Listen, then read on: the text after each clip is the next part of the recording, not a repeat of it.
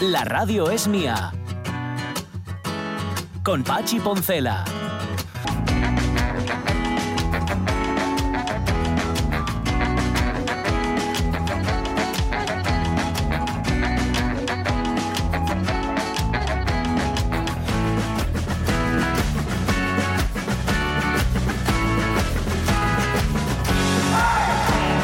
Como todas las filosofías, porque hay alguna filosofía que no sea retorcidilla.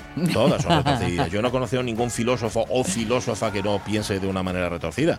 Eso de ir Bueno, directo al fin de las cosas. Es no que si no se salen de las evidencias, vamos guapos. Eso es, eso de es. todas formas, retorcidas sí, pero con meta ninguna, porque No. ninguna llega a ninguna conclusión No, al final. Mira tú, María Herrero, cuando ¿Eh? hablábamos con ella siempre de filosofía. Que Claro. por cierto, tendremos que volver a hablar con María Herrero en algún Hombre, momento. Dejamos a medias. Pues a lo mejor tenemos que hacer al contrario. Ahora que ya acaba las clases, empezar nosotros. Oye, pues no sería mala idea. Porque esto de los horarios que se nos cruzan y no Sí. nos permiten. Pobre María Herrero. Y Oh. pobres de nosotros, Sí, que nos sobre todo de nosotros. la lección de filosofía a medias. Em, que sí es Alfayate, ¿eh? Confirmado. Alfayate, sí, cierto, cierto, lo- Alfayate, comprobé es- antes, sí. es sastre. Bueno, no es una palabra preciosa, me imagino que de origen árabe, digo yo, ¿eh? ¿Qué ¿No? diferencia hay entre un alfayate y un sastre? Ya, pues creo que ninguna. ¿Eh? ¿Eh? Creo que ninguna. Yo busqué, fíjate. ¿Ah, sí? po- ¿Directamente En no? asturiano, no, yo creo que no. Tú, se dice en asturiano, pero yo creo que no es una palabra asturiana, ni mucho menos. Si vas al, al Degla, te pone sencillamente eso, te dice sastre. O sea, alfayate igual a sastre. Y es que vamos a hablar con alguien que es sastre, pero no es sastre. O sea, es alguien que utiliza el tejido, que utiliza Sí, los patrones, que sí. revisita, como se suele decir, Sí. nuestra moda de siempre, la moda tradicional, y la convierte en moda actual. Eso es. Estamos hablando de Constantino Menéndez, al que seguramente no conocéis, sino como Made, made by Cos. Exacto, exacto. Y que, y que sastre también debe de ser, quiero Seguramente. decir. Que estoy segura que desde el primer fogonazo de idea hasta que la prenda está confeccionada, todo está en sus manos. Seguro, seguro. Aunque esto me lo estoy inventando. No puede ser. Sabéis que los martes dedicamos cada, do- cada dos martes, porque cada dos martes tenemos el, el Club de la Amistad. Bueno, cada dos martes hablamos en Fecho en Asturias de Sí. creadores, de gente que crea. Eso Pues hoy va a estar con nosotros Made by Cos, va a estar Constantino desde Pillarno. Por cierto, que no sé qué pasa en Pillarno, el pueblo de mi suegro, un paz descanse. Una vida ahí activa, Tremenda, cultural. tremenda. Tienen ahí las Salguerinas, que es Sí, la asociación que él, por sí. cierto, contribuyó a fundar también, que están Exacto. activísimos. Funciona muy bien. Exacto. Bueno, A veces basta con que un revolvín se Mm. meta en un lugar eh, afalladizo para el asunto. ¿eh? y se monta la marimorena. Así que Cos, Revolvín. bueno, pues luego hablaremos con él, hablaremos con Cos. ¿Qué más? Vamos a hablaros de libros prohibidos, que son los libros que evidentemente no os dejan leer, pero que sois los primeros que vais a leer. Esto se le ocurrió a la Iglesia Católica que tiene esa especie de pulsión intrínseca suya que le lleva a prohibir, prohibirlo todo. ¿Prohibirlo todo para qué? ¿Para que luego acabes eh, leyéndolo a escondidas? Bueno, hace, pues es del 66, este el fin de esta prohibición pues hace como 60 y no, 56 años, sí, 56 años, claro, que se abolió, lo abolió la Santa Sede, el Index Librorum Prohibitorum, que suena a coña, pero no es verdad. Sí, sí. El índice de los libros prohibidos, es decir, la lista de libros censurados. Ajá. Eh, vamos a contar qué era esa lista, qué libros se incluían, qué te podía pasar si Sí. leías o te pillaban con alguno de aquellos libros y sobre todo si eras autor de alguno de esos libros. Ahí O estaba, sea, estaba hasta Cervantes, ¿eh? estaba Son el Quijote. los libros que tienen veneno en las esquininas. Eso es lo mismo. Pa' cuando lo los rechupeteas Sí, con el dedo. Pero tienes, tiene veneno en todas las esquinas. ¿eh? Lo mismo que la cama del Papa tiene cuatro esquinitas, Sí. con un angelito en cada una, estos, estos libros tienen esquinas por todos los lados. ¿Qué más? Vamos a completar revista de presa, vamos a contar lo que nos habéis contado sobre la violencia al volante. O como peatones, cuidado, que Mm. también hay veces que los peatones nos ponemos muy bravos, pero antes tenemos que irnos a las alas de Asturias, a los extremos. Para hacer nuestro clipping informativo ¡Opa! con las cosas que ocurren aquí y allí. Em, por ejemplo, Occidente. En Occidente, para empezar. Sí, porque mm, tenemos que charlar con ellos en algún momento. Estoy hablando de una asociación que se llama Teitu Ajá. y que acaba de nacer con un interés que es defender el patrimonio cultural del suroccidente de Asturias. Ujú. Y bueno, pues se reunieron, consiguieron de ahí este nombre que es muy guapo, que ya sabéis que tiene que ver eh, con la cubierta vegetal y todo y todo. Vale, y es una asociación cultural. Bien. ¿eh? Y entonces lo que pretenden es de alguna forma mm, cuidar y aumentar, si es posible, el patrimonio etnográfico y lingüístico del suroccidente asturiano. ¿eh? y lo leo textualmente. Suena muy bien. La verdad es que sí. Y mira, mm, por ahí anden metidos algunos nombres propios de la cultura asturiana mm, con raíces occidente. Iba a decir occidentales. Sí, occidentales, sí. Es que no sé por qué me sonó. Vale, Manuel Linares, dibujante de, de El pintor y, y creador y Exacto. artista plástico. Exacto. Vaya, sí, señor. Neto. Neto ¿eh? también. También. Eh, son todos de la zona. ¿no? Claro, está también Roberto González Quevedo, que También. ya sabéis de la Academia de la Lingua y que también es etnógrafo, etnógrafo Vaya mimbres. literal, vale. Más, más, más. José Luis Rodríguez Mera, que es un periodista que también eh, vive eh, mucho de y para la cultura del suroccidente. Ujú. Y bueno, hay una cosa que han dicho de forma muy clara, es que no están adscritos a ningún tipo de ideología, ni partido, ni nada de nada, y que ellos al final de lo único que se van a ocupar y preocupar es de asuntos culturales. Ajá, ajá, muy bien. Así que Bueno. hasta ahí queda. Perfecto, pues se- seguiremos sus, an- sus andanzas. Sí, sí, incluso a ver si charlamos con ellos un Pues día y nos cuentan un poco intenciones propias. Eh, no solo de cultura vive el hombre, o digamos que para vivir de la cultura primero hay que vivir y por lo tanto estar sano. Sí. El noroccidente reactiva la lucha para que salud mejore el hospital de Jarrio. Acordaos que había, mm, nos habíamos hecho eco en su momento de una plataforma ciudadana, Todos Somos Jarrio, Sí. y que se disolvió no hace mucho. Así que hay quien está pensando en que hay que tomar el relevo de una u otra forma para que no se pierda la atención, la mirada sobre eh, las indispensables mejoras, y son términos eh, entrecomillados, que necesita este hospital para, para la comarca, porque, bueno, ahí han estado las alcaldesas de Coaña y de Villayón con algunos diputados y lo que han estado es echando un vistazo al hospital de Jarrio y ver qué mejoras necesita. Y necesita. Y necesita. Vale. Eso está claro. Viajamos hasta Luarca y parece que eh, se está poniendo felizmente de moda rescatar edificios abandonados y darles vida pública. Pues bueno, mal. Bueno, pues eso están haciendo también en Luarca, porque el gobierno de Valdés está negociando la compra de la antigua imprenta de Luarca. Lo que quieren hacer es un aparcamiento y un espacio destinado al ocio y al comercio, en este caso. Eh, están a ver qué hacen, si a través de un trueque, compra. Bueno, están con los dueños, parece ser que las negociaciones van muy bien, con lo cual Bueno, eh, se espera que se llegue a Es un. que ahí cuando, cuando se enrocan. Claro, no, no, pero parece que hay voluntad por ambas partes. Hay que atender los requerimientos de la Dirección General de Patrimonio, porque estas instalaciones están protegidas, y la idea es levantar un espacio, pues lo que os digo, para el ocio y también para el comercio. Pero luego habría una parte del solar que sería para aparcamiento, que, oye, en un centro de ese tipo, pues, Pues, es hombre, necesario. Claro que sí, para llegar en coche. Vale, pues mira, también, también vamos a estar pendientes de eso. O sea, Sí. tenemos dos cosas de las que estar pendientes. Bueno, tres con lo de ¿eh? Un olfato.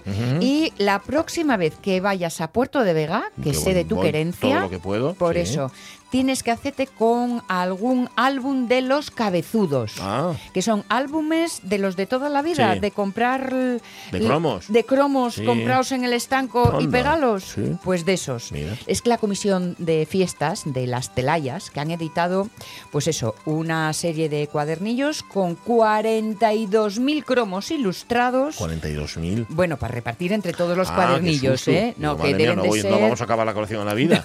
no, no, no, no, no. Mucho. como unos 300 álbumes y más o menos unas 70 casillas a cubrir por Ah, álbum. bueno, bueno, Por vale. eso, Es asumible. oye. Y luego acuérdate que siempre salen muchos repes. Siempre, siempre. ¿eh? sí, sí, no sí. le, no le, si le, y luego vais, vais cam- cambiando por el pueblo. Exacto, Eh, exacto. bien. Ujú. Bueno, pues eh, los protagonistas son precisamente los cabezones, los cabezudos, perdón. Eso, eso es distinto, ¿eh? Hay un matiz ahí. Parece, pero no lo es. Y lo que quieren es que, como son verdaderos protagonistas desde hace ya unas cuantas décadas en la celebración De la ¿no? víspera, la víspera es el 7 de septiembre, Sí. la víspera del 8, claro. Lógicamente. Bueno, pues eh, para sacar perrines han sacado. Oye, los dibujos mm, a mí a mí danme un poco de miedo. También te lo digo, Ah, ¿eh? pues son muy guapos. Sí, sí, son, sí. son, son impactantes. Son impactantes. Llame la atención. No, no, apetece tenerlos, de verdad que sí. Telva, Ah, la vaca, el Napoleón, el torero. Vale, la vaca pues. me encanta, la vaca es la vaca es súper chula. Está muy guay. Y no os penséis todo para los nenos, los nenos, que bueno, sí, pero los que llevan bueno. más de 30 años mm, peleando con los cabezudos Sí. son los que tienen ya Son mayores. unos Les va, añinos. les va a prestar más a los mayores que a los niños. Hombre, eso, ya te lo digo. Estoy yo. segurísima de eso. Vamos a Oriente. Venga, Parece. nos vamos a Oriente y espera que hago aquí clic para Ah, espera, deja- cambiarme. déjame, mientras tú te cambias, que diga que eh, pausa publicitaria. Sí. Va a estar David con Restolando, David Varela, Sí. en Puerto Vega.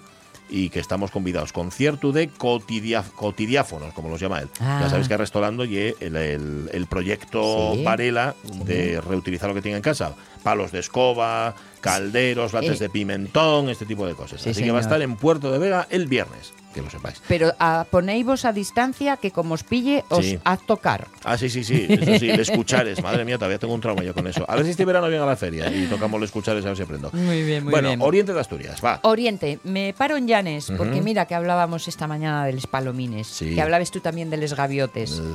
Están en Llanes con las gaviotas, No los probes un poco los- atacaillos. Por- Así que lo que están decidiendo es que están buscando ahora una estrategia para luchar contra la gaviota patiamarilla Los peores. para reducir un poco pues eso, las, las molestias.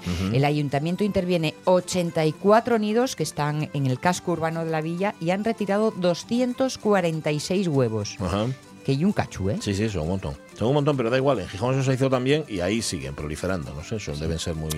Es que además esto, este año están un poco mm, con exceso de cupo. Sí. Digo, porque como durante la pandemia y tal no se pudieron hacer este tipo de labores, pues están un poco Ya, venidas ya, ya. arriba. Ya, me imagino que sí. Y a lo mejor en Gijón os pasa un poco esto Les también. poner los huevos y al final pasa lo que pasa. Venga, más en Oriente. Una, hay en Riva de Sella, Asociación Vitolfílica Española. Ajá. Vitolfílica significa que ellos gustan las vitolas. Me imagino que sí. Eso es. Eso mi es. padre también. Pues se eh, reúnen en Riva de Sella y que no, se reúnen, no, quieren que Riva de Sella sea la sede de su próxima Asamblea Nacional de Coleccionistas. Eh, este año se celebró mm, hace muy poquito en Ávila y allí fue donde dijeron, oye, el año que viene para Asturias, ¿eh? ¡Hombre! Y no sé si está decidido, decidido, pero están eh, cumpliendo puntos para, para conseguirlo. Así que, bueno, pues vitole- vitoleros del mundo unidos Unidos. Y, venir, y venir para acá. y los asturianos haciendo pressing. Vale, venga, una más. La última, ya que estamos en Riva de Sella, los pescadores de Riva de Sella ven ridículo, y el término entrecomillado, el presupuesto para el dragado del puerto. Ah, sí. Esto con los dragados, cada. X años en todas las localidades con puerto anden en este follón. Lógico. Y, y, y parece ser que nunca se hace bien. No Sí. sé por qué Ya, también, también. No sé. Hace tres años que ellos vienen diciendo que sí, que sí, que dragamos, dragamos, pero bueno, de momento, de momento no, no, aquí bueno, de, no hecho, le- draga de hecho nadie. les parece ridículo. Tú fíjate si será que ya es que no, no ni se enfadan. Exacto, Ridículo exacto. del todo. Bueno, em, repaso a las salas Asturias. Volveremos a hacerlo el viernes. Estos son los extremos aquí en la radio mía. 11 y 20, revista de presa. Completamos. Contamos la historia del oso y la osa y los etnopalentinos. El oso y la, perdón, el oso está muerto porque se despeñó por atacar a la osa. La osa está viva y el osetno también. Así que nada, todos contentos. Eh, bueno, todos contentos de momento. A ver qué pasa. El abogado Gijones al que agredió uno que no quería esperar. Sí. La hormiga faraona y la hormiga fantasma que están ya en Gijón. Sí, y atención al siguiente titular.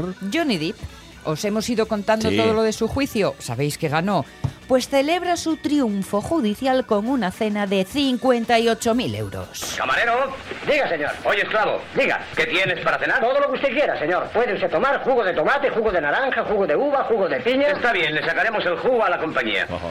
Trae uno de cada clase. Y dos huevos fritos, dos revueltos, dos pasados por agua y dos en tortilla. Y también dos huevos duros. Y también dos huevos duros.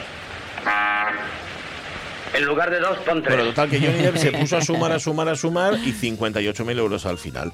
Estaba él con ganas de celebrarlo, lógicamente. Bueno, a él le cayó también eh, multa, de, de multa gorda, pero a ella le cayó más gorda todavía. Parece ser que las cosas podían ser mucho peores haber para sido él. mucho peores, sí, señor. claro, claro. Eh, ay- para celebrar el éxito cerró el restaurante indio Varanasi Ajá. para su grupo de música, porque él tiene un grupo de música, Sí. claro, tienen, tienen de todo, y disfrutó junto a su amigo Jeff Beck y una veintena de personas de una cena cuya cuenta ascendió a 58.000 euros.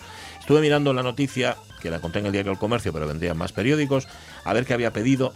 Pero No- no, no dan cuenta no, de la cuenta. Chico, para gastar 58.000 euros en cachopos, por ejemplo, tienes que pedir muchos, ¿eh? O son muchos, Sí, o bien. comieron mucho o pidieron muchos copes. Sí, o no miraron la cuenta al final. Cosa que me extraña, ¿eh? porque toda esta gente así del famoseo que dices tú, tienen les perres por castigo, y al revés, y al revés, son de los que más miren. Oye, cobraste, aquí cobraste, me- ¿por Sí. qué me cobraste los cafés? cafés y chupitos invitados, ya lo ve. Tal, ¿sabes? Que se, se, cobre- se cabrea con esas cosas. ¿Les parece mal? Y yo pienso en lo de los copes porque como hubo concierto previo de Ah, ellos, ya. que tocando Sí, sí, y sí, sí, tita sí. tú, pues digo, oye, igual pasaron sed, Bobu, A que lo se mejor, suda mucho. Claro, tomaron muchas cervezas. Se suda o, mucho, claro, pidieron cajas de sidras y asgaya. Dijeron, venga, sidra, eh, asgaya, embute, que, que tal. 58.000 euros en una cena. Buah. Esto en 58.000 No euros. recuerdo la última vez que los pagué yo. Yo tampoco, yo tampoco. No. yo no recuerdo la última vez que los dejé de propina. Sí, ¿eh? Sí, es que- más chulo. Bueno, Y es muy... ¿cómo muy arrogante? Eh, muy, arrogante. Yo soy muy, muy arrogante. Bueno, este titular te voy a pedir, por favor, que lo leas con exactamente tal y como viene escrito, porque es una perla. Vale. Venga, Vivan Las Vegas. no. ¿Qué pone ahí? Ah, perdón, perdón. ¿Qué pone ahí? Ay, mi boca dice lo que mis ojos no ven. Mira, mira. Vivan Las Vega. Las tres hijas del oftalmólogo Álvaro Fernández Vega siguieron los pasos de su padre. Claro, esta es la correcta, es Vivan Las Vegas, pero el titular de la Nueva España de antología Sí, es señor. este, Vivan Las Vegas. Se refiere, es un reportaje que le hacen a Lucía Beatriz y a Mónica Fernández Vega Sanz, las primeras mujeres médico de la dinastía presidida en su infancia por su padre Álvaro y por su tío Luis Fernández Vega. Las tres trabajan en la clínica de Naranco, Lucía y Beatriz son médicas oftalmólogas, Mónica es anestesióloga, han participado en las campañas en Camboya de Quique Figaredo, del jesuita, y Mónica fue una de las fundadoras hace 21 años de la Asociación Galván para Familias de Niños con Cáncer. Así que Lucía Beatriz y Mónica Fernández Vega pues tienen mucho mérito y el titular Vivan Las Vegas.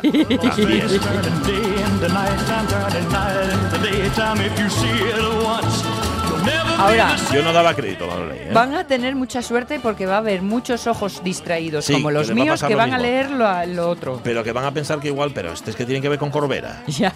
Con la capital de Corbera, pues no tiene nada que ver, es un juego de palabras que hizo el redactor o redactora. No, mira, no vi que no firmaba. Vivan Las Vegas. Vivan. Igual fue de todos juntos. Fuente Ovejuna firmó este titular.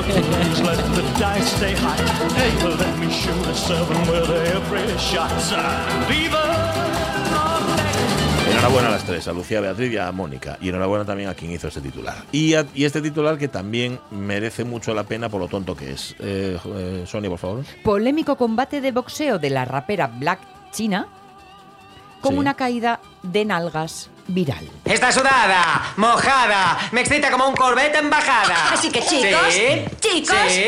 ¿tus novias tienen culazos? Ya lo creo. Menéalo, Menéalo, menea menéalo. el culo apetitoso. La nena tiene un buen trasero. Una vez más, desde el principio. Me ponen los culos grandes y no puedo mentir. Los tíos no lo podéis. Rachel, por favor, esto es tan poco apropiado. Pues sí, totalmente. Bueno, a ver, aquí se juntaban las dos cosas. En efecto, hablaba, hablaba de culos la noticia y era una rapera. Por eso hemos puesto este momento de Friends. Sí. No, hay por dónde cogerlo esto, ¿eh? Ya os lo digo. Esto, es, esto, es, esto viene en marca, en el diario Marca. Hay, hay una rapera que se llama así Black China o Black China que boxeó, no me digáis por qué, contra una modelo de fitness Ah. que se llama Alicia Megan o Magen en una pelea de exhibición en el Celebrity Boxing Match en Florida. ¿Por qué boxean estas dos si una es rapera y la otra es modelo de fitness? No tengo ni idea. Es todo No un poco sé. chusco, ¿no? Eh, todo totalmente, pero lo peor de todo es, atención, eh, que en el titular y en el cuerpo de la noticia, por llamar cuerpo a eso y por llamar noticia a, a esto en Sí. general, sufrió una caída de nalgas.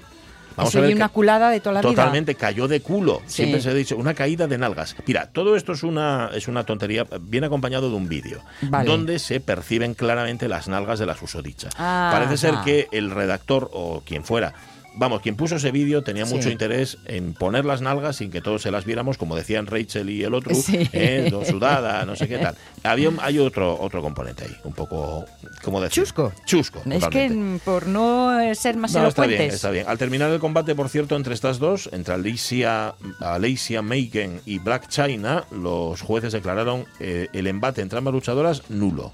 Oh. Resultado nulo. A pesar de los uno de los ataques de Alicia, la otra cayó. Bueno, no sé, no, tiene, no hay por dónde cogerlo. 11 y 26 minutos de la mañana. Mañana tendremos otra revista de presa porque queréis o no queréis. Voy a es que verlo hay pa' tal cantidad de, creerlo. de chorras. Ahora a- al volante. Venga. ¡Mira por dónde vas, imbécil! Pero si me has dado tú, gilipollas, te voy a... Perdón, hermana. Mi hermana ni leches, mira cómo me has dejado el parachoques. ¿La culpa ha sido suya que me ha dado por detrás? Que la culpa ha sido mía, pero si has dado marcha atrás como un loco, que parece que te han regalado el carnet en una tómbola. Mire, por muy monja que sea usted, la culpa ha sido suya y no pienso pagarle. Mira, payaso, no te pongas farruco porque te meto un puro que se te va a caer el pelo. ¿Así? Eso lo veremos. Aquí viene la archancha. A ver, ¿qué pasa aquí? Pues no lo sé, agente. Iba yo camino del orfanato para Ay. llevar ropitas a los huérfanos cuando este joven se lanzó contra mí. ¿Qué? Pero sí sigue la que me ha dado por detrás, está mintiendo. Además, me ha amenazado. Está diciendo que esta señora que dedica su vida a los necesitados es una mentirosa. No se lo tenga en cuenta, agente. El pobre muchacho debe de estar trastornado o drogado. O drogado. Pero en el set de Vaya Semanita, que no sé si se sigue emitiendo Vaya Semanita no, pero como me gustaba. Me, Bueno, hacía- me hacía eran una gracia. Sí, señor. Sí, señor. Eh, y, como decía un amigo mío, Javier López de Guereña, el músico, ayudaron a acabar con ETA. ¿eh? Hicieron mucho para acabar con ETA entre la sociedad, por lo menos Sí. el miedo, ¿no? A hablar Sí. de determinados temas. Sí. No es que acabaran ellos con ETA porque entraran en los. Sí, pero le quitaron las telarañas a esta cosa de eh, no se habla de determinados asuntos. Totalmente. Bueno, estamos hablando de tráfico y de cómo nos ponemos al volante o incluso cómo nos ponemos cuando pasamos un paso de cebra, porque en Gijón la hay montada con la peatonalización del muro. De hecho, decía el otro día el concejal de movilidad, Aurelio Martín, que le insultan desde los coches por este asunto. Vale, ¿cómo os ponéis vosotros al volante? Dice Marce que ella intenta conservar la calma porque dice soy educada. Pero a veces ganas no faltan cuando se ve cada cosa más que increíble. Lo del concejal supongo que es el peaje que pagan los políticos. Yo tengo sentimientos encontrados al respecto. Por un lado, no me gusta cómo quedó el muro, pero por otro es cierto que la mayoría de las ciudades ya tienen sus centros peatonales. Lo decía hace muy poco aquí Vicente Díaz Faisat, arquitecto y además que, que conoce bien la ciudad de Gijón, Sí. que nadie se ha atrevido todavía a abordar realmente el paseo del muro, hacer un plan real de tráfico en el paseo del muro. Son parches y cascayú y un parche. Nadie lo ha abordado y encima lo hicieron mal, porque hay una sentencia en contra. Si es que hay cosas que hacer es bien, nada más. Y, y complicado.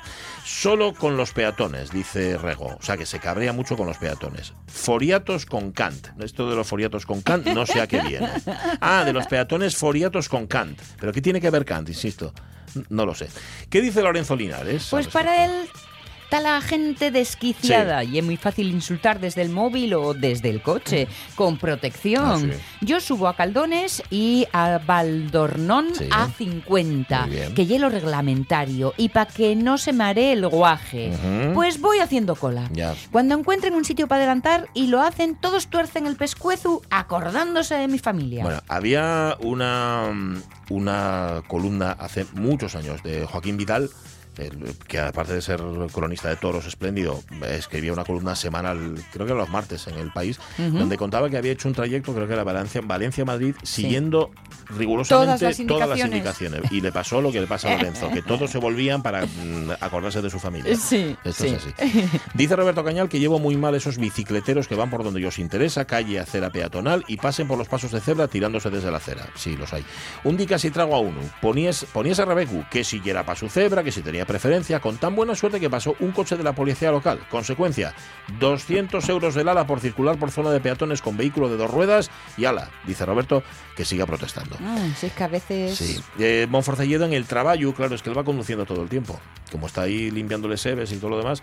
Yo tengo ya callo, eh, dice, y no me enfrento a nadie. A veces estoy rozando y delante de mí hay un sobreancho. Pues oye, llega un coche, pasa el sobreancho y ponse delante de mí a ver cómo nos cruzamos. Con lo fácil que hubiera sido para él parar en el sobreancho. Pues no me inmuto, levanto la rozadora y doy marcha atrás hasta donde sea. En una ocasión en la carreterina de la Canal, en los montes de Sebares, diva con el tractor y detrás de mí una C15. Pues encontrámonos con un coche de un turista que después lo vi en una vivienda vacacional y no fue capaz de dar para atrás para poder cruzarnos con él y después de dar para atrás nosotros dos, asaltábame el pensamiento de que un paisano, padre de familia, ya capaz de ponerse en coche en Toledo y venir hasta la canal en sin saber dar al coche marcha atrás. Hay que fastidiarse, ¿eh? Dice Monforcelledo. No llegue que no sepan, Mon, llegue que no ellos da la gana. Estoy así. Bueno, ¿qué más? ¿Qué dice Pepita Pérez? Para Pepita, yo mm, voy en bus o de copiloto y llévenme los demonios. Normal. Menos mal que no conduzco. Normal. De- García Cernuda dice que todos los días. Debe ser que todos los días se cabrea, pero no especifica. Eso está Vale, bien. vale. ¿Y Salva? ¿Qué cuenta Salva? Yo solo me cabreo cuando tengo razón. Bien. Y siempre estoy cabreado. Está bien. Un suponer. Sí. Tú vas tan tranquilo y no fallen más que adelantate. Pues ye porque van todos como yo. Totalmente. Otro. Tú sigues tan tranquilo y viéndote obligado a ir adelantando a todo el mundo. Ajá, ajá. No hay más que viejos domingueros y mujeres que parece que lleven las ruedas pinchaes. Ajá. Salvador. Bueno, espera, que esto ya es irónico todo. ¿eh? Oye, ese hombre. Un pelín serio. Como usuario habitual también de moto y bicicleta, creo que huelo el grado de victimismo porque No, me pasa. civismo. Ah, de civismo. Porque eh, me pasa muy cerca y concluyo que la educación vial es bastante mejorable. Creo que sí. Y algo que comprobé mil veces, si rodando en bici por una carretera estrecha oyes cómo se acerca ese coche tras de ti, frena y no te adelanta hasta tenerlo bien claro. Suele ser una mujer, Sí, así de clarito. Eso es verdad. Sí, Mm, mira, en eso voy a aceptarte la Eso sí. diferencia y creo que las mujeres somos mucho más mm, educadinas y prudentes. Bueno, lo dicen las partes de seguro. ¿eh? Exacto. Eh, Y eso, y eso sí que Una no cuestión miente. estadística. Totalmente. Hay también una cosa, aparte del civismo, que es la resistencia que tenemos los seres humanos a reconocer los propios errores. Sí. O sea, nos cuesta muchísimo decir, "Ch, perdona, es verdad, tienes razón, me equivoqué, Sí. estaba donde no tenía que estar. Se acaban muchas discusiones, ¿eh? Todas. Haciendo algo así. La mayor parte. Sí, sí, sí. Y dices, "No, no, cuanto más disculpa, ya". iracundo y loco se viene el, Ah, sí, el sí, contrario, cuanta más calma y, y voz baja y despacio contestes, mejor para todos. Me gustaría a mí saber hacer eso. Eh, dice Martínez Canel, esos conductores no están fuera de sí, es gente con razón. Me imagino que son los que dicen que insulten al concejal. A ver, Jorge, insultar y muy feo. Ah, eso Digo se yo, refiere. no lo sé, no lo sé. José Enrique González, soy taxista y veo esa agresividad prácticamente a diario. No tenemos respeto ni educación. Como sociedad faltanos la capacidad de resolver las cosas mediante el diálogo. Totalmente de acuerdo. ¿Y qué dice María Pilar García Meredith? Eh, María Pilar dice que no le gusta cómo quedó el muro, a veces no saben por dónde caminar. Ya. Ah, y los bancos en las sillas, cosa más fea no la vio nadie. Sentado. No, no me gusta. Nada cómo está el muro. O sea, el problema que tiene, fíjate, está muy bien, ¿eh? porque ha- llevado el, el- María Pilar ha llevado el debate a otro lugar. a donde le duele. Ah, claro, y esto sí es feísimo y no sé por dónde ir, me lío mucho. Y a mí me pasa también, ¿eh? Yo, las últimas veces que fui por el cascallo, dije, aquí podré ir realmente. También hay falta de costumbre, ¿eh? También te lo digo. Pero luego contamos más, luego, gracias oyentes de las redes mías, seguimos contando ya en la tercera hora algunas de las historias estas que tenéis. Por cierto, que te que dice, dice, dice, dice que cómo puede ser que no conozcas la palabra eh, garitu Garitu. Sí, como garitu. pan, ¿no. No, ¿eh? no, no, como pan, no. y que no le sale... Como lo otro, sí. Esguífara no le sale, le sale esguízaro. Esguízaro suizo. Pobre esguízaro, hombre muy pobre y desvalido. No, no, no, mi huye esguífara, que debe ser, seguramente será una corrupción del otro. 11 y 34, separa, por favor, José, separa, que nos vamos a revisar el índice de libros prohibidos. La radio es mía. Hay textos y papiros que muestran la gran variedad de posturas y emparejamientos sexuales que se practicaban en el antiguo Egipto. Los faraones, sobre todo Amenofis III, destacaron por su lujuria y promiscuidad. A ver, Amenofis tiene nombre de enfermedad venérea, ya directamente. Con Pachi Poncela. Lo sabía.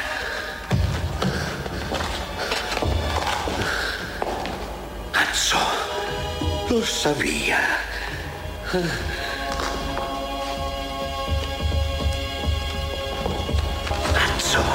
¿te das cuenta?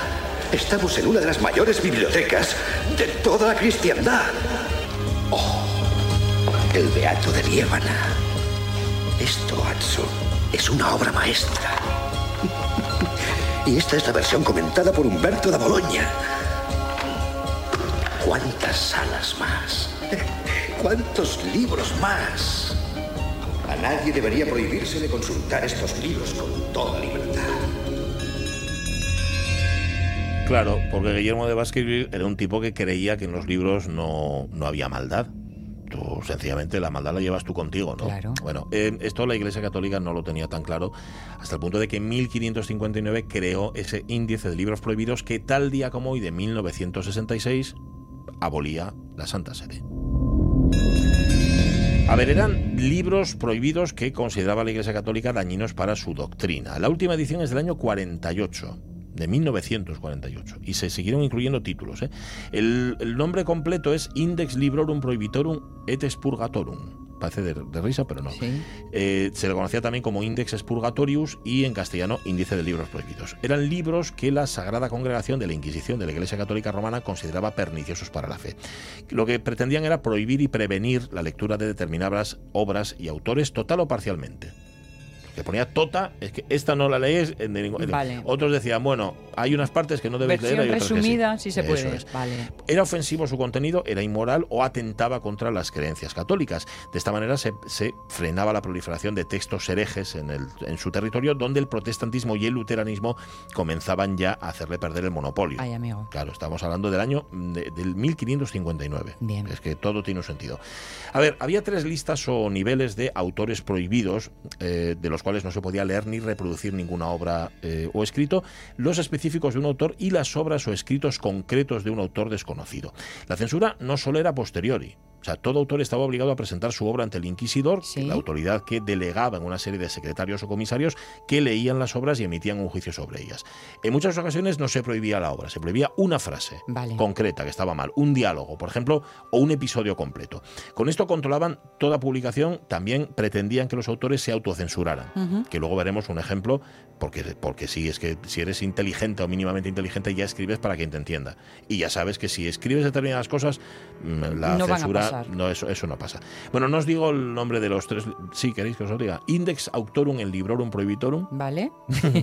Index Librorum Prohibitorum y el Index Librorum auto, Autorumque Santa Sedis Apostólico Sacrico y Quentin tan súbeme la música, por favor. Prohibidos por la Santa Sede y además también por el Concilio de Trento, desde el Concilio de Trento. En la primera versión del Index Librorum se prohibía expresamente toda versión de la Biblia escrita o autorizada por Martín Lutero Bueno, lógico. así como las parecidas. O sea, bastaba con que se parecieran a ellas o escritas en lengua vernácula, porque sabéis que el latín, la vulgata, era la única que valía. Sí. Tú escribías una Biblia en castellano, en inglés, en francés, tal, esa ya no servía. E incluía, ojo, no solamente a quienes escribían, sino a los tipógrafos o impresores a los que había que vetar por haber reproducido obras proscritas. En la biblioteca tenemos libros que sobrevivieron al incendio de la biblioteca de Alejandría. Libros que contienen conocimientos únicos en su género. Libros, majestad, escritos a mano, por la mano del hombre, no por la máquina. La imprenta puede distribuir de una forma fácil el conocimiento a las masas. ¿Fácil? ¿Fácil? Majestad, lo fácil es una trampa. Si alcanzar el conocimiento resulta fácil, si un hombre no tarda más de un año en poder escribir un libro, si la gente ya no busca el conocimiento en las bibliotecas de la catedral, si se encuentra rodeado de libros en su propia casa, entonces ya no tendrá valor. Y así, todo el mundo tendrá libros, pero serán libros sin ningún valor. Si no acabamos con la imprenta, ya nada tendrá valor. Que la imprenta acercaba la cultura y el conocimiento a cualquiera que supiera leer. Tampoco, no- tampoco nos vengamos arriba a ver si pensamos que lo acercaba al pueblo. ¿no? El pueblo no sabía leer en general, pero sí que lo hacía mucho más accesible. Y claro, todo lo que pierde el misterio, todo lo que deja de ser secreto o privado o privativo, entonces ya se Pierde la gracia. Totalmente. Existía la Divina. divina. Eh, sí, la poca gracia divina. Eh, existía la Sagrada Congregación del Índice. La creó el Papa Pío V en el año 1571. A mí me hace mucha gracia porque me los imagino como eran del índice, señalando. ¿no? Sí. ¡Tú! Prohibido.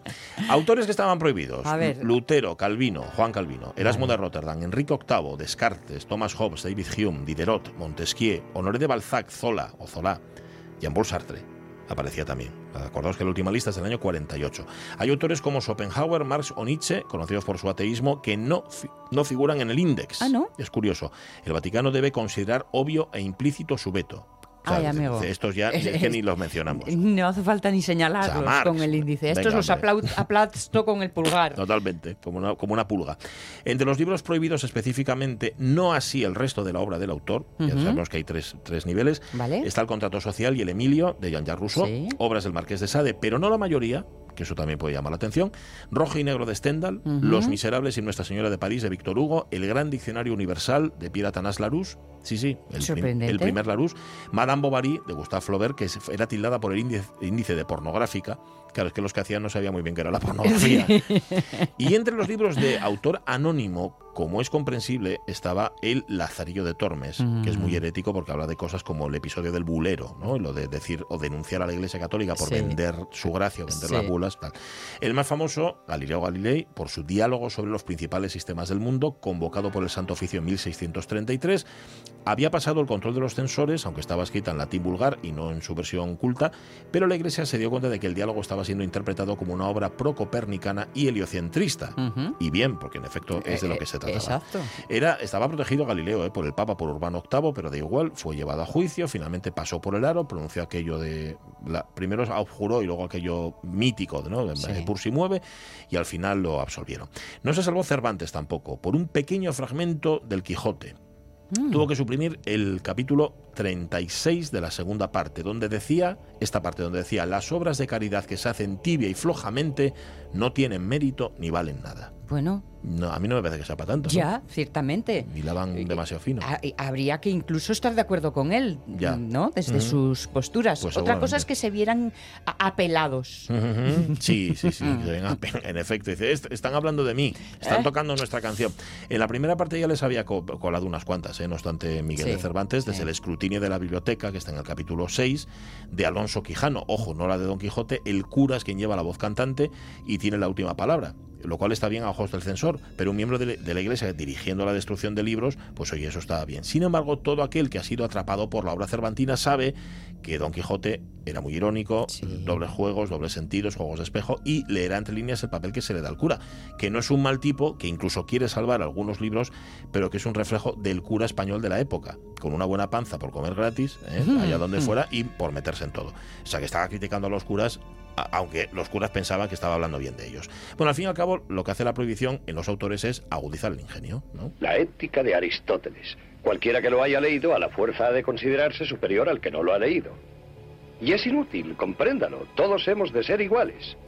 Solo se alcanza la felicidad estando todo el mundo al mismo nivel.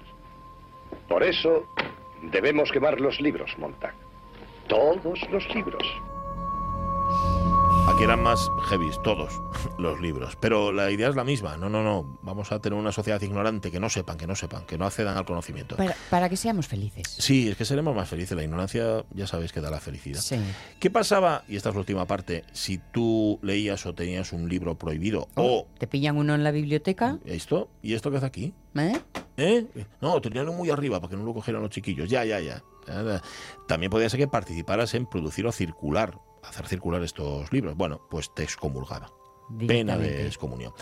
Mm, Que ahora igual la tira lo mismo, pero. va, de, no sé. de aquella quedabas fuera de todo. Quedabas de la mal. sociedad, de, de- de la vida cotidiana, calle, de no ibas todo. a misa, mi estilo va a misa, porque es que los comulgaron. Todo en cristiano, decía también este índice de Librorum, estaba en la obligación de denunciar a la autoridad cualquier caso que incumpliera la orden papal. Y en los viejos tiempos era costumbre del Santo Oficio realizar quemas públicas como advertencia. Mm. ¿vale? Esto es lo que puede pasar. El índice, ya decimos, no fue abolido, tampoco la excomunión que implicaba la lectura o reproducción de estos libros eh, hasta tal día como hoy, del año 1966, cuando Pablo VI dijo que ya estuvo bien, justo después del Concilio Vaticano II.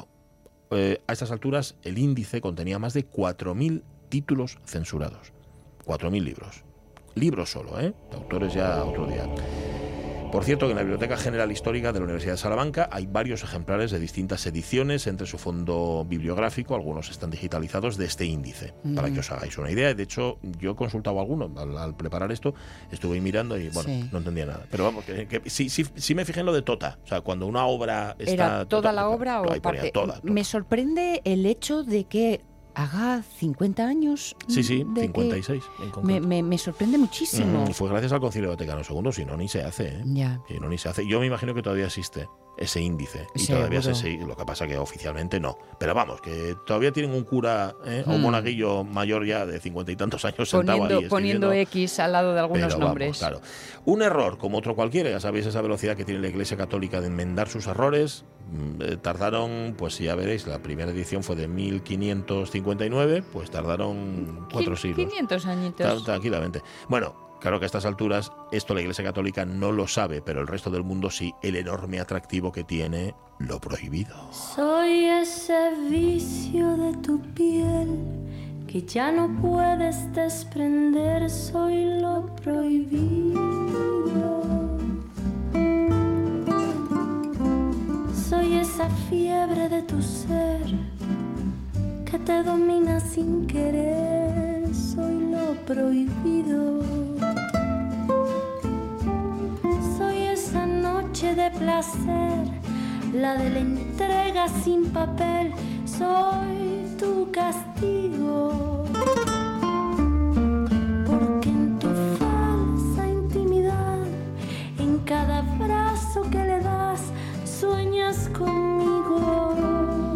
Esta es, por supuesto, Natalia Lafourcade. Soy el pecado que Eh. te dio nueva ilusión en el amor.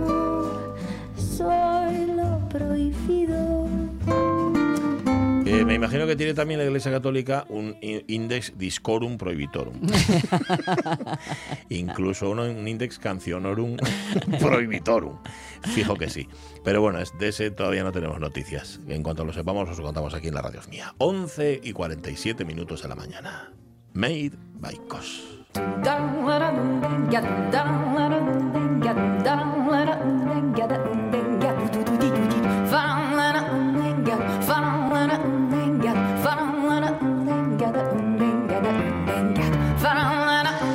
Cos, que es Constantino. Exacto, exacto. Y que es uno de estos nombres que poco a poco eh, están conformando también una lista, pero en este caso es una, una Una lista buena. de luz y una lista de, de cosas positivas, porque están eh, haciendo que la tradición asturiana tenga una nueva visión, tenga una nueva forma de presentarse.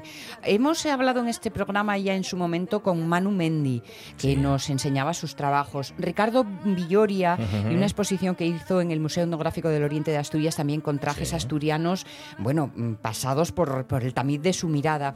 Y COS, de alguna manera, es o- o- otro elemento que hace esto, la tradición mm, del vestir de, de toda la vida de nuestra tierra asturiana, pero eh, con unas posibilidades que te permitan ir a un garito. A un garito de los que hablabas tú antes. A un garito Sí, de los señor. que hablábamos Sí, antes. señor. Y no estábamos hablando del cuescu de pan. No, precisamente que no. Constantino Menéndez, ¿cómo estás, Cos? Muy buenos días.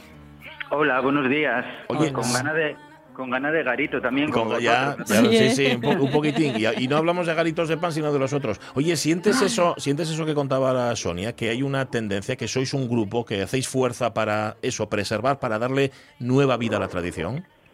Bueno, yo creo que eh, actualmente hay eh, esa tendencia ¿no? en el panorama eh, nacional a mirar un poquitín en, en las raíces, a mirar un poco de, de dónde venimos. Y, y la verdad es que eh, desde Made by ya, ya llevamos tiempo eh, con ello, porque empezamos hace unos 12 años con una línea de trabajo muy definida.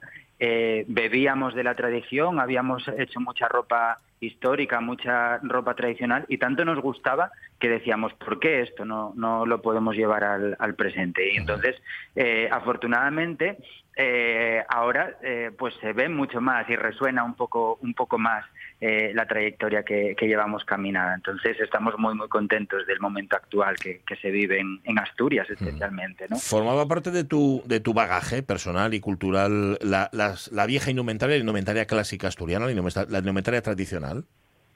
Pues sí, sí, yo empecé pues hace más de 20 años a hacer reproducción de moda histórica y de trajes de asturiano, que se llama, ¿no? Pues hace unos 20, 20, 25 años, porque soy, aunque me conservo muy bien, soy más viejo de lo que parezco. Te honra, ¿eh? Te honra decirlo. Entonces, eh, sí que formaba parte de, de mi bagaje y, y, de hecho eh, muchas veces pues me ponía un, un chaleco o me ponía un- una camisa y, pero me faltaba darle como ese giro de no utilizarlo siempre tan puro, tan, tan tradicional, sino decir, "Oh, pues voy a utilizar este tejido o voy a utilizar este corte y le pego un- una actualización, ¿no? Y así es como poco a poco se fue, se fue dando imagen a, a lo que hoy forma la, la marca. ¿Hasta qué punto eh, Rodrigo Cuevas ha impulsado esta mirada y sobre todo nos ha quitado al público en general las telas de araña que teníamos en los ojos?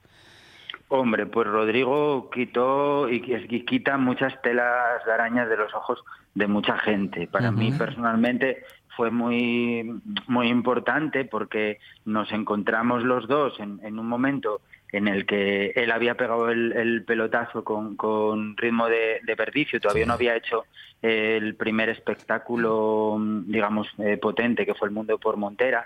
Y, mm, y para, bueno, pues nos conocimos, vimos que, que la línea que los dos llevábamos de, de inte- de entender las raíces y de querer incorporarlas a nuestra a nuestra vida, pues era muy similar y nos entendimos muy bien desde el principio. Y luego fue cuando surgió el, el Mundo por Montera, que, que vamos, que fue un éxito total ya a nivel nacional y, mm, y Uy, se fue. Eso sonó a que, a que el teléfono cortó, pero tal cual, ¿eh? Sí, sí, algo cual. hizo ahí. clac. Es como si el teléfono lo hiciera de manera voluntaria. ¿Sabes? Igual hay un índice de alguien también que lo está que lo está cortando. Yo quería preguntar ya a Cos, no obstante, por claro, una cosa es que lo lleve Rodrigo Cuevas cuando sube al escenario Eso es. y otra cosa que tú te atrevas a poner determinada ropa. Y digo Mm. atreverse porque no es una ropa convencional. Claro, aunque tiene piezas más arriesgadas Sí, que otras, ¿eh? es. Porque charlábamos antes fuera de micrófono lo de la, la batina de la abuela, Que tienen Sí, unos modelos que son, bueno, mucho más afalladizos, mucho más de, de defender tranquilamente y que está. están muy bien. Pero claro, también algunas versiones que son un Que poco son más, de más lujo y esplendor. Eso, es- eso es verdad. Ya, ya está cosa ahí, es Constantino, estás ahí, ¿no? ¿Qué? Sí, Na- sí, nada, sí, que se, no- se fue nada. Alguien, alguien, al- alguien con el índice que nos cortó aquí el, el teléfono. Cualquier, cualquier cosa. Estabas hablando eh, justamente de, de lo importante que fue Rodrigo Cuevas y que sigue Sí. siendo, ¿verdad? Para abrir ojos. Sí, a ver, sí, es, eh, me parece que la visión que él tiene fresca y, y el poder llegar, mira, a mí me, me llama mucho la atención eh, cuando voy a sus conciertos que desde los niños pequeños que yo llevo a mi fía Mm. eh, hasta nosotros, hasta mi suegra y mi madre, todos lo pasamos bien. Entonces eso me parece eh, increíble. O sea, que un artista eh, desde un escenario pueda hacer que todas las generaciones eh, presentes en sus conciertos se dis- lo disfruten, cada uno entienda los guiños destinados a, a- a su edad y demás, Mm. y luego eh, llegar a, mm, a muchos públicos diferentes con, con ritmos tan tradicionales, con temas tan tradicionales, con ropa cargada de tradición, me parece, pues, pues la verdad que, que para reconocerle, ¿no? La labor que está haciendo, me gusta mucho. Con tus verdad. prendas podemos salir a tomar mm, el aire fresco Claro. eh, por la ciudad. Es que eso era lo que te iba a preguntar, porque que lo lleve Rodrigo Cuevas en escena, vale, pero, pero todavía cuesta que alguien que se atreva a decir, oye, esto me lo pongo y, y voy ahí marcando tendencia. Bueno, a ver, nosotros desde la firma, desde Made by Cos, tenemos como dos, dos líneas de trabajo mu- muy, diferenciadas. Eh, animo a la gente que nos esté escuchando a que nos busque en Instagram y nos sigan en redes sociales porque van a, a entender mejor lo que, lo que estoy explicando, ¿no? Eh, además, redes sociales es un buen escaparate hoy en día para llegar a mucha gente y demás. Eh, nosotros tenemos dos líneas muy, muy diferenciadas. Por un lado, lo que es em, toda la ropa de espectáculo que, que realizamos pues más fantasiosa para para artistas, para bueno pues pues eh, más puesta en escena, ¿no? Y eh, teatro, pues pues bueno, hacemos un poco esa esa esa línea y luego tenemos otra em, que es digamos más de calle. Tenemos desde, desde hacer ropa a medida, vestidos de fiesta o pantalones a medida y demás, con algún guiño a la tradición. Pues, por ejemplo, hace poco hicimos, nada, la semana pasada se casó una chica con un vestido nuestro, que, bueno, al fin y al cabo es, es- no es por ser presuntuoso, pero es alta costura, porque vas haciendo todo el personaje, el modelaje, todo, todo con ella. Y, y luego en la página web, pues tenemos también productos que, que son mm, pues para eso, para ir de chigre, para, para pasear, para ya más a la calle, para irte a la playa. Y todos, todos de alguna manera esconden una historia relacionada con la tradición, con el pueblo, con lo artesano y con, y con lo que, bueno, pues con lo que sentimos, porque es lo que somos, no, no, no puede ser de otra manera. Hasta el momento, este, estos trabajos son un elemento diferenciador. ¿Tú crees que acabarán calando, que, que podremos sentir esa raíz, bueno, pues no sé, con el desparpajo que lo hace un Rodrigo, pero eh, siendo Con vecinos de calle? ¿no? Claro, ¿Sí? Sí, yo, a ver, sí, sí es cierto que, que si son eh, prendas, mm, pues con unos cortes, eh, pues demasiado llamativos, ¿no? Todavía no estamos aquí, no estamos acostumbrados a vestir llamando la atención, Ujú. aunque nos encante, ¿eh? No, no, ve- no ves, por ejemplo, muchos sombreros que, que hay- verdad. Ver, que- y los sombreros a mucha gente le gustan, pero dice, "Ah, ¿yo dónde voy a ir con este sombrero? ¿no? Entonces, por ejemplo, nosotros hacemos una montera picona de pana, que es muy discreta, y jo, la gente la prueba y, y le encanta. Pues ya se empieza a ver en alguna fiesta alguna montera nuestra, o, o cocinas así, yo creo que tienen que ser prendas que tengan ese elemento, pero que a la vez sean discretas, porque no somos tan atrevidos en, en el vestir, ¿no? Nos no sé lo que opináis vosotros. Sí, sí, sí, pero- que, que todavía nos ¿no? cuesta mucho, evidentemente, que tenemos Mm. mucho miedo al, al que te miren y al, y al que dirán y Sí. todo lo demás, sí, sí. Y, Sí. luego, y luego que hay tejidos, por ejemplo, veo el mahón. Anda que no cortó mi padre mahón allí en la, Ya. en la tienda toda la vida. Que claro, era, un, era como, como para trabajar. Vosotros lo eleváis un peldañín más arriba. ¿Por qué no vas a ir vestido Sí. de mahón? ¿no? Que ya es sufrido y además Sí. ya guapo. Claro, el mahón, mira, una colección que sacamos de sudaderas de mahón, Sí. es una tel, es una tela que hables con quien hables le trae algún tipo de recuerdo. Gente de. Avilés, Sí. gente de Avilés que trae recuerdo de, pues mi padre en Ensidesa cuando venían los monos, gente de taller, eh, las, las minas, gente de, ya más de, de- de la zona de, de las cuencas y tal. Buah, anda que no vi yo prendas de mahón por el tema de minas. Y en mi zona concreta, pues que yo soy de zona de- del interior, de, de- vamos, en Castellón, y la- lo agrario, ¿no? La ropa de ir a- de, de trabajar, de, de, vamos, de ir a a la huerta, de cuchar, de, de, de, vamos, de atender el ganado. Sí, sí. Y, y para mí significa eso, el mahón. Entonces dijimos, ¿por qué no? El mahón, es- estamos fartucos de ver prendas vaqueras, ¿no? Que Mm. poco tiene que ver con nosotros, el tejano. Sin embargo, el mahón sí.